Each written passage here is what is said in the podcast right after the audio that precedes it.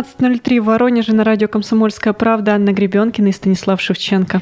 Приближается Пасха, за ней майские праздники, которые большинство горожан проведут на природе. И как тут не вспомнить, как не напомнить, что разведение огня – это риск возникновения пожара, особенно в пожароопасный период. Именно такой вот-вот наступает, э, об этом нам рассказали в МЧС. Но опыт показывает, что воронежцы хитры на выдумки – нет-нет, да и промелькнет в новостях сообщение о приготовлении шашлыков в каком-нибудь неожиданном месте.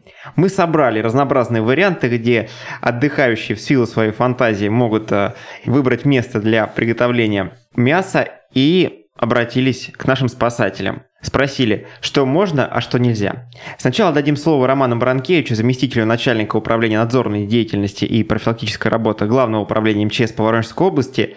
Он ответит э, на наш вопрос как расценивать приготовление шашлыков с юридической точки зрения? Жарку шашлыков мы однозначно ставим в один ряд с разведением костров. Потенциальная пожарная опасность, что у одного, что у другого, просто в одном случае на ножках что-то стоит, угу. какая-то жароня, в другом случае это на земле. По потенциальной пожарной опасности они друг от друга недалеко ушли. Разведение костров в правилах противопожарного режима у нас допускается на расстоянии не ближе 50 метров от зданий и сооружений.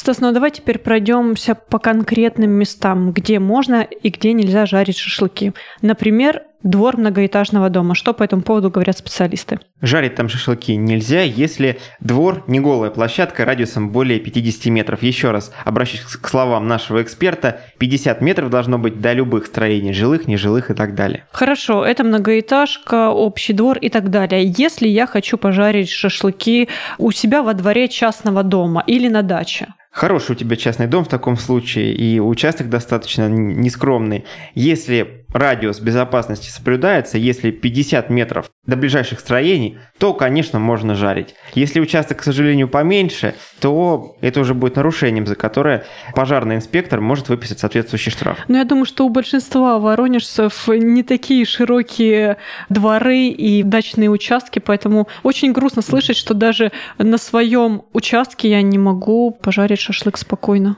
В некотором роде мы сейчас портим отдых нашим слушателям, но предупрежден, значит вооружен. Будьте готовы к тому, что на аромат мяса к вашему дачному участку придут э, не только соседские коты, придут и пожарные инспекторы. Ну а если прям я такой совсем радикально настроенный воронежец и решил э, разжечь костер на школьной или детской площадке.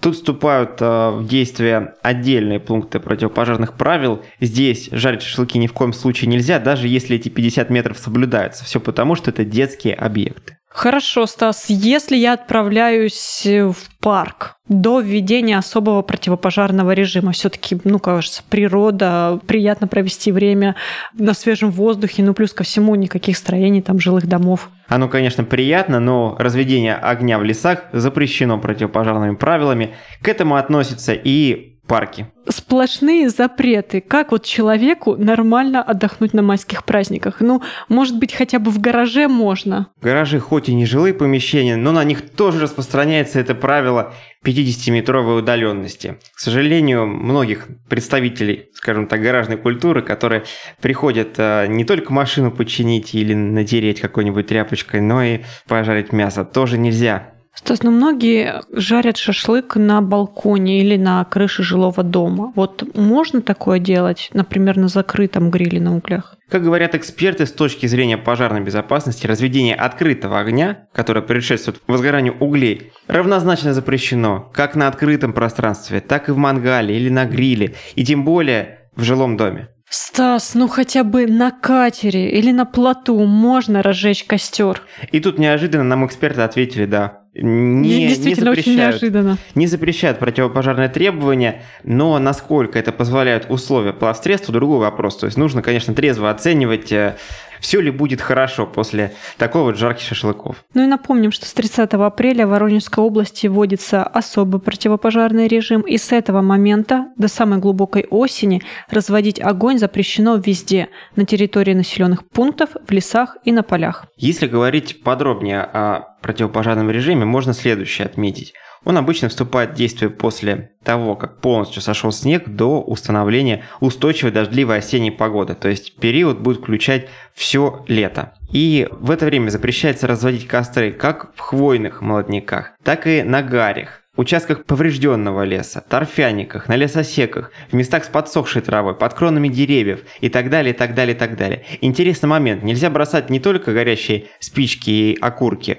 что само собой подразумевается. Нельзя, например, оставлять стекло, выбрасывать стекла, которые, как мы знаем, могут сработать как линзы и на солнце поджечь траву, опять же. Собственно, добавлю, что в период вот этого противопожарного режима нельзя въезжать в хвойные леса на автомобилях. За исключением, конечно, дорог общего пользования, которые проходят через эти самые леса. Ежегодно Управление лесхоза формирует список мест кратковременного отдыха граждан. Его можно найти на сайтах Управления лесного хозяйства области и портале правительства Воронежской области.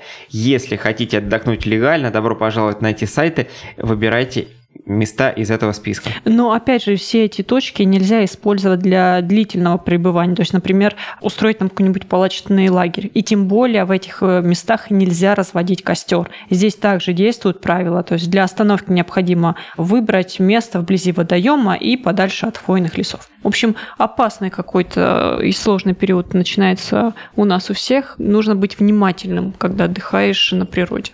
Тут, конечно, явно прослеживается расхождение между правилами и действительностью. Желаниями. Всем, и желаниями, да. Все прекрасно понимают, что и в лесах, и на дачных участках везде запылают костры, везде задымится шашлык в это время тем, кто идет на нарушение правил, а таких подозреваю очень-очень много, все-таки нужно помнить о правилах безопасности. Не забывайте поставить большую бутылку с водой рядом э, с местом, где вы разводите костер.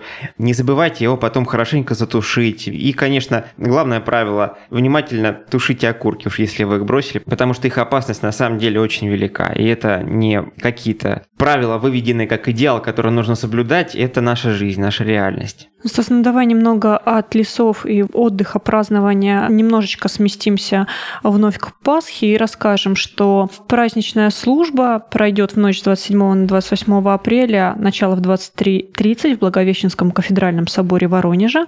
Во время ночного пасхального богослужения в собор доставят благодатный огонь из храма гроба Господня в Иерусалиме и по традиции благодатный огонь из Благовещенского собора затем перенесут в храмы епархии. В связи с этим в ночь на Пасху на 7 часов будет перекрыто движение по улице Освобождения Труда.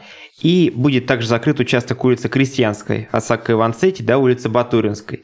Ограничение вводится с 22.00 27 апреля до 5 утра 28 апреля. В это время также нельзя будет парковаться на указанных участках. Также на Пасху воронежцам запретят парковаться и ограничат движение транспорта у юго-западного кладбища. Ограничения эти будут действовать 28 апреля с 7 часов до 3 часов дня. В дни Светлой Седмицы, это неделя после Пасхи, все желающие смогут позвонить в колокола Благовещенского собора.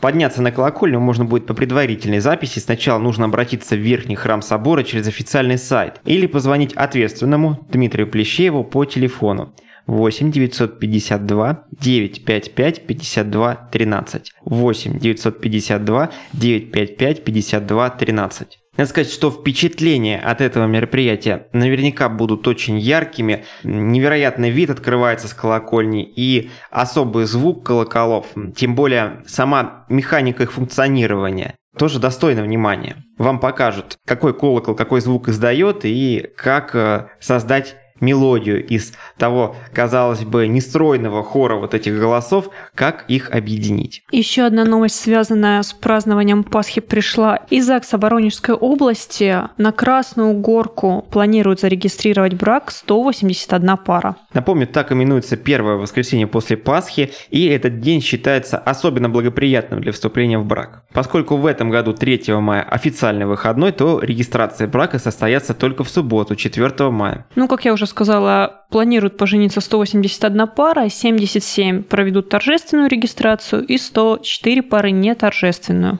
Для сравнения, в прошлом году зарегистрировали брак 240 пар, ну а рекордное количество браков накануне празднования Красной Горки было зарегистрировано в 2006 году и 2009. Тогда в отдел ЗАГС пришли 571 и 567 пар соответственно. То есть результат этого года достаточно скромный, надо сказать. Прям в разы отличается количество браков. И на этом мы сейчас прервемся и продолжим обсуждение новостей через несколько минут.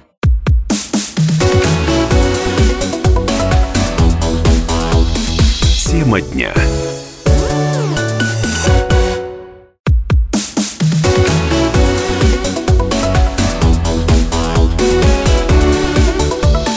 Тема дня.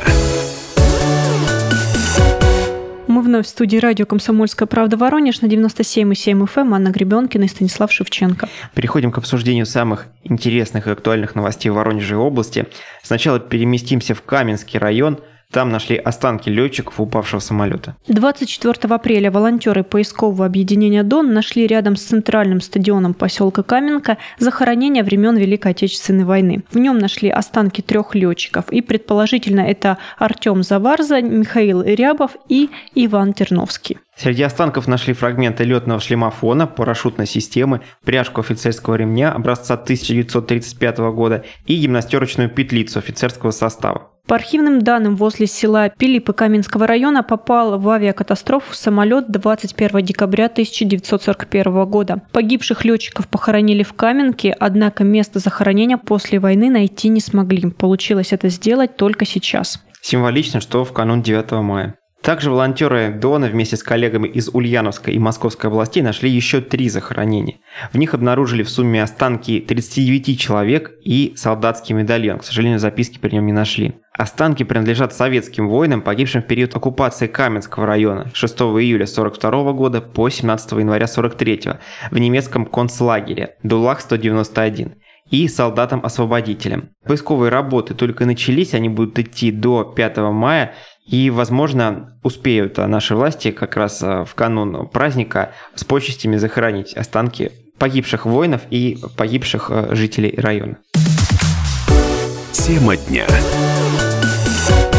Тем временем воронежские автомобилисты собираются устроить флешмоб к 9 мая. Подобные мероприятия уже стали городской традицией. К каждому большому празднику приглашают всех воронежских водителей приехать на парковку торгового центра и составить из своих машин определенную фигуру, чтобы потом свысока ее сфотографировать.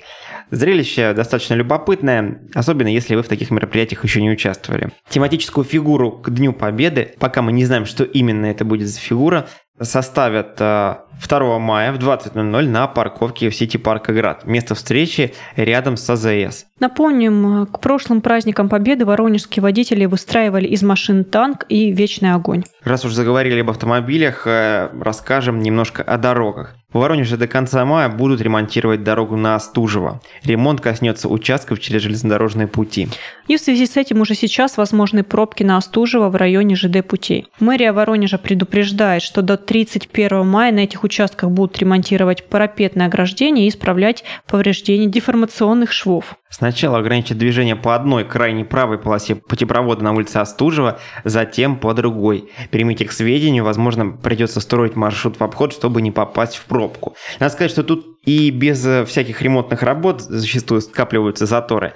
Сложно поверить, что будет уже во время строительства развязки на Остужево, которая совсем не за горами. Но сначала все постоим около виадука на 9 января. Уже были новости, что вот-вот летом начнется первый этап работ. Будут снимать сначала рельсы, которые находятся посреди этого виадука, и уже потом станет ясно, можно ли во время ремонта его грядущего перекрыть только одну сторону, пустить там движение в обоих направлениях них. Или же придется его разрушать наглухо и вместе с этим разрушать всю транспортную систему города, так можно сказать, потому что объездных путей как таковых не так много, и все они явно будут перегружены. Ну чего, будем терпеть неудобства для лучшего будущего. Хорошее будущее нам обещают и мэр-губернатор. Кстати, о доходах последнего. Губернатор Александр Гусев заполнил декларацию о доходах за прошлый год. И что интересно, по сравнению с годовым заработком в его бытность временно исполняющим обязанности губернатора в 2017 году, глава региона, как ни странно, получил даже чуть поменьше денег. 4,7 миллиона рублей против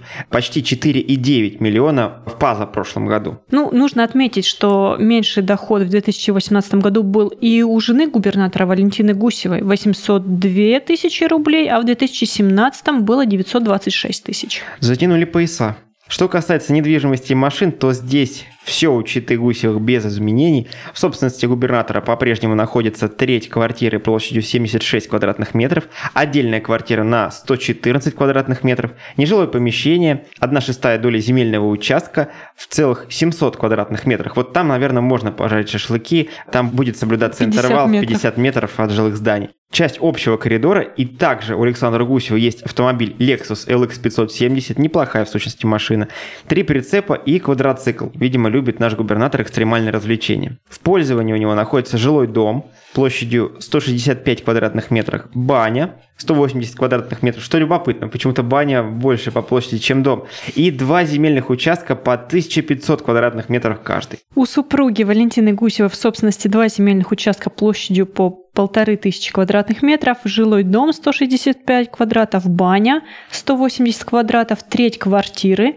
площадью 76 квадратных метров. И также у жены губернатора есть автомобиль BMW X3 и в пользовании у Валентины Гусевой находится квартира площадью 114 квадратных метров и нежилое помещение 80 квадратных метров. Очень многие цифры повторились, и я подозреваю, что, что речь идет об одном, одном и том, же имуществе.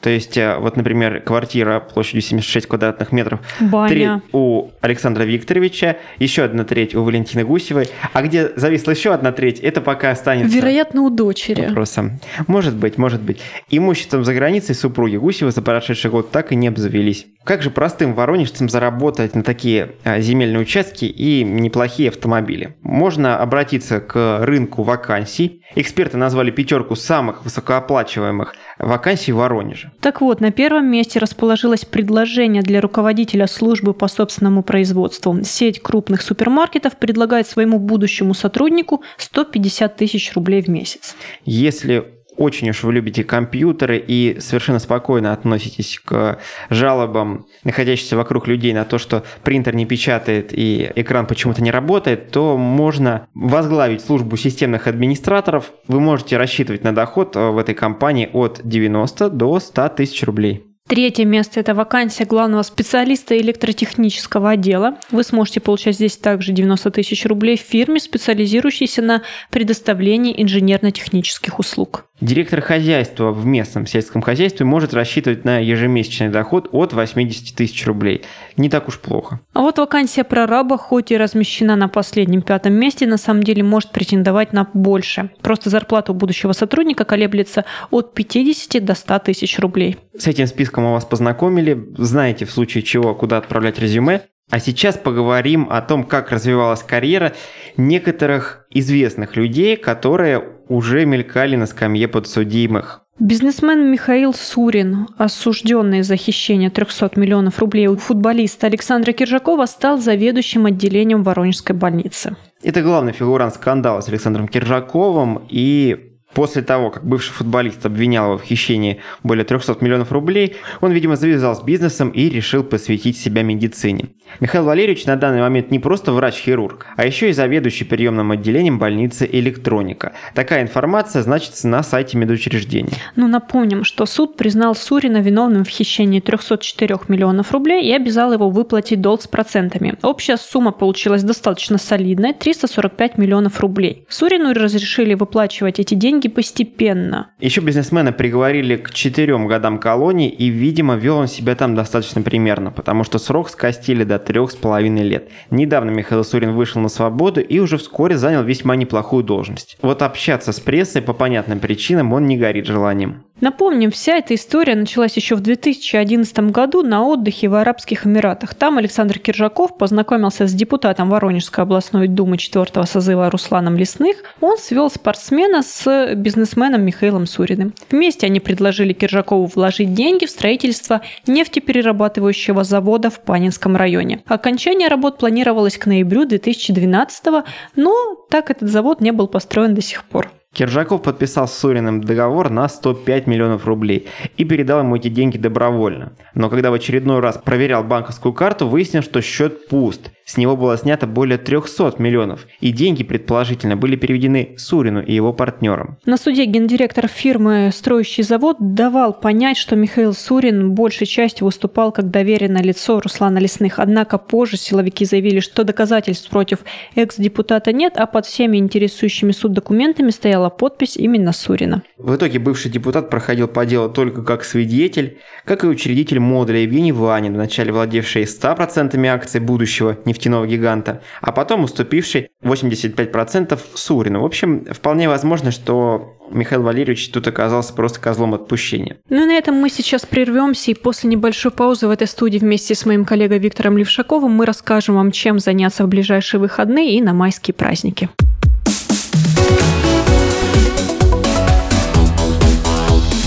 Тема дня.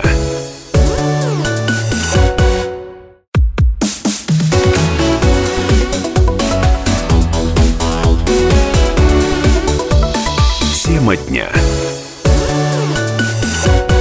Мы вновь в студии радио «Комсомольская правда» Воронеж на 97,7 FM. Эм. Анна Гребенкина и Виктор Левшаков. Хоть 1 мая и считается днем труда, однако скорее это день весны, день отдыха. И нас ждут действительно насыщенные майские праздники. Стартует парковый сезон, и множество мероприятий, соответственно, пройдут в парках и скверах нашего любимого города. Так, 1 мая в Центральном парке прям в 10 утра откроется кофейный фестиваль. В парке Шинников на праздник ждут в 3 часа дня, в сквере у озера в 4, в роще сердца в 5 часов.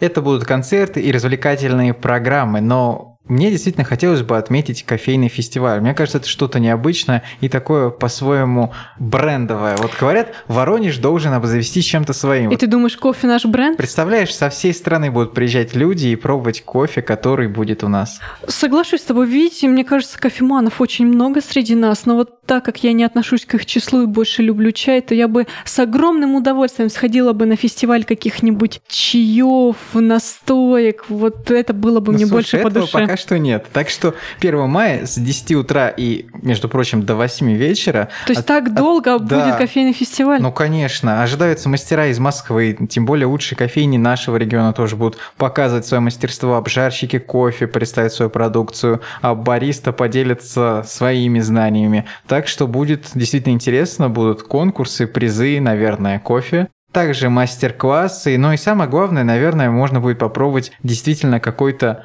уникальный кофе, который вы никогда до этого не пробовали. Ох, Витя, отправлюсь я, пожалуй, 1 мая в Центральный парк на кофейный фестиваль, если, конечно, погода позволит.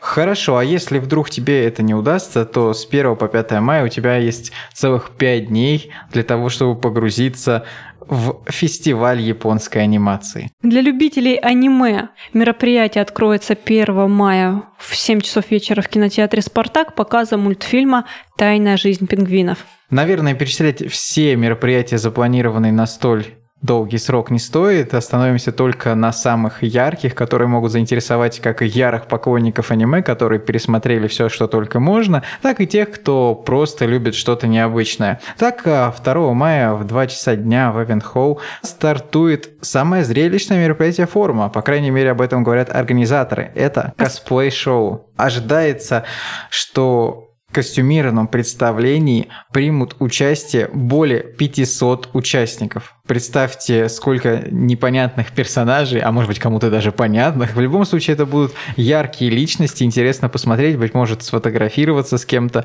Вообще хорошее шоу, позитивное. 4 мая в час дня стартует Open Air в парке Алые паруса. На форуме выставки будет работать ярмарка сувениров, манги и хендмейда. Здесь можно будет поиграть в настольные игры или поучаствовать в викторине. Прямо из парка отправить открытку в другой город. Также можно будет получить предсказания на японском японском языке или сфотографироваться у тематического стенда. Да, фотографии, пожалуй, это самое главное, что нужно брать с такого фестиваля. Если вы не Они будут, конечно, очень зрелищными. Дни, ну, понятное дело, потом в социальных сетях можно набрать много лайков или много смешных комментариев. Так вот, 5 мая с 10 утра до 4 дня в парке у кинотеатра «Спартак» можно будет, опять же, сфотографироваться с различными аниме-персонажами. Пройдут показы мультфильмов «Навсекая из долины ветров», «Унесенные призраками», и «Хрустальное небо вчерашнего дня». В этот же день и завершится фестиваль масштабным костюмированным парадом аниме-персонажей. Шествие пройдет стройными рядами от кинотеатра «Спартак», начнется все в полпятого, и я думаю, что это будет довольно-таки интересно. Так что, если вы на улице Кардашова, Орджоникидзе или на площади детей увидите массу ярких непонятных персонажей, не бегите от них, посмотрите, быть может, вам понравится. Витя, ну давай перейдем к другим интересным событиям в нашем городе. А что ты считаешь интересным из того, что будет в нашем городе в ближайшее время? Витя, ну мы с тобой так быстро перешли к майским праздникам, а я бы вот хотела рассказать, что 27 апреля воронежские дети смогут провести химические опыты, изготовить свой план и запустить его в небо, покататься на собачьей упряжке и даже самим сделать и разукрасить леденец. Слушай, звучит действительно очень масштабно. Мне кажется, в моем детстве такого не было. Ну вот, Витя, а для нынешних детей приготовили специальный межрегиональный фестиваль детского отдыха, досуга и развлечений, который пройдет, как я уже сказала, 27 апреля в Центральном парке Воронежа. Все эти мероприятия будут проходить с 11 часов утра до 4 вечера. Будем надеяться, что он будет хотя бы в половину столь же интересным, сколько ты его анонсировала. Надеюсь, Витя, потому что организаторы очень ярко описывают происходящее, говорят, что и родителям будет там чем заняться, и вообще будет море различных розыгрышей, там 100 организаций участвуют в этом мероприятии. В общем, должно быть весело. И еще добавлю, что в тот же день, 27 апреля, в Центральном парке будет выставка пожарно-спасательной техники, потому что в этом году управление МЧС отмечает 370 лет пожарной охраны. И на выставке в Центральном парке будет около 15 пожарных машин, также группа экстренного реагирования на мотоциклах, кинологические расчеты и робототехника. В общем, дети помимо того, что смогут э, провести химические опыты, еще и увидят красивые большие пожарные машины. Я не представляю, как э, ребятам, мальчишкам и девчонкам не разорваться между роботами пожарными и мастер-классом по деланию леденцов. Согласна, очень сложный выбор у воронежских детей. Ну а те, кто хочет поменьше времени проводить на улице, не знаю почему, на но вдруг воздухе. жарко, жарко и хочется спрятаться где-то, где есть кондиционеры, то мы приглашаем вас в кинотеатр. И тем более, что действительно ждет яркая премьера «Мстители». Наконец-то эта франшиза закончится. Витя, мне кажется, что вместе с этим фильмом закончится целая эпоха. Ну да, в принципе, учитывая, что все фильмы заняли примерно 10 лет, то люди, которые начинали смотреть, заметно повзрослели. И, может быть, даже забросили смотреть этот фильм, но Подустали те, немного от сохранил Marvel. себе силы, должен обязательно прийти на «Мстители. Финал». Тем более ожидается, что картину делали действительно по тех, кто любит Марвел, кто любит всех этих героев Железного Человека, Халка, Тора. Капитан Америка.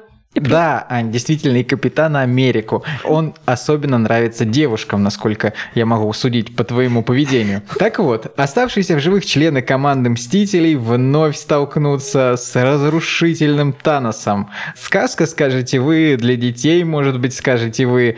Да и нет. Это интересный фильм, который действительно нужно идти смотреть в кинотеатр, потому что такие спецэффекты, тот масштаб, который дает этот фильм, можно получить только в кинотеатре. Единственный минус минус, а если вы до этого действительно ничего не смотрели, и те имена, что мы вам говорим, ничего для вас не говорят, то, быть может, стоит пропустить и этот фильм. Дело в том, что даже предыдущая часть «Война бесконечности» была довольно-таки непонятной для стороннего зрителя. зрителя.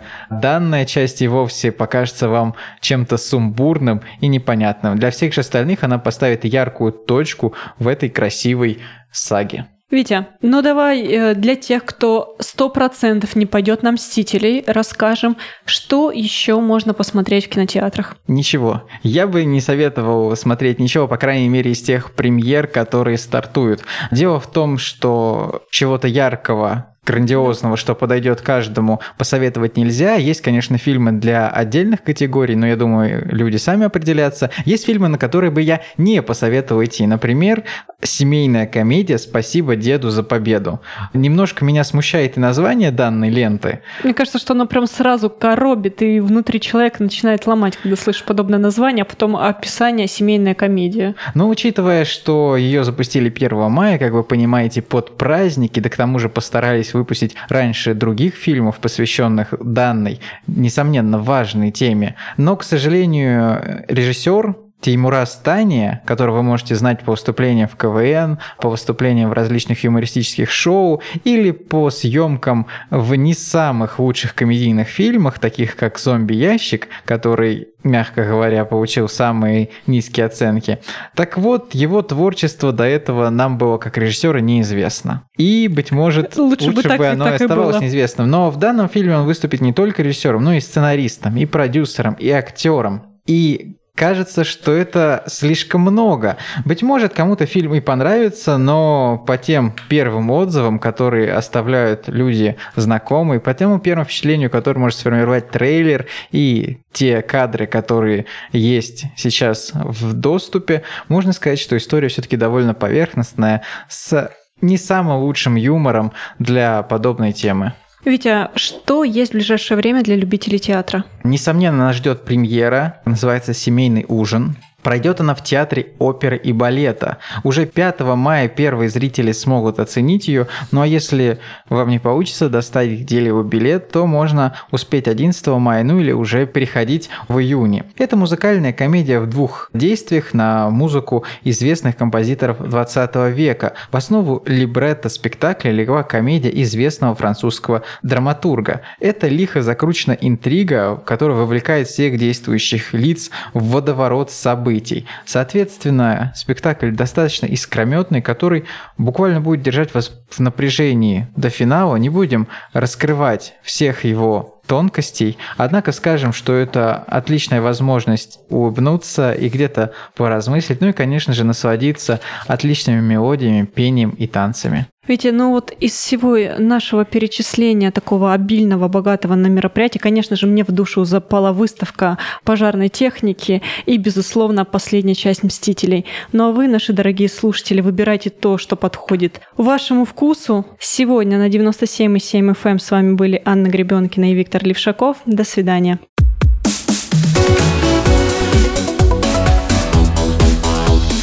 Тема дня.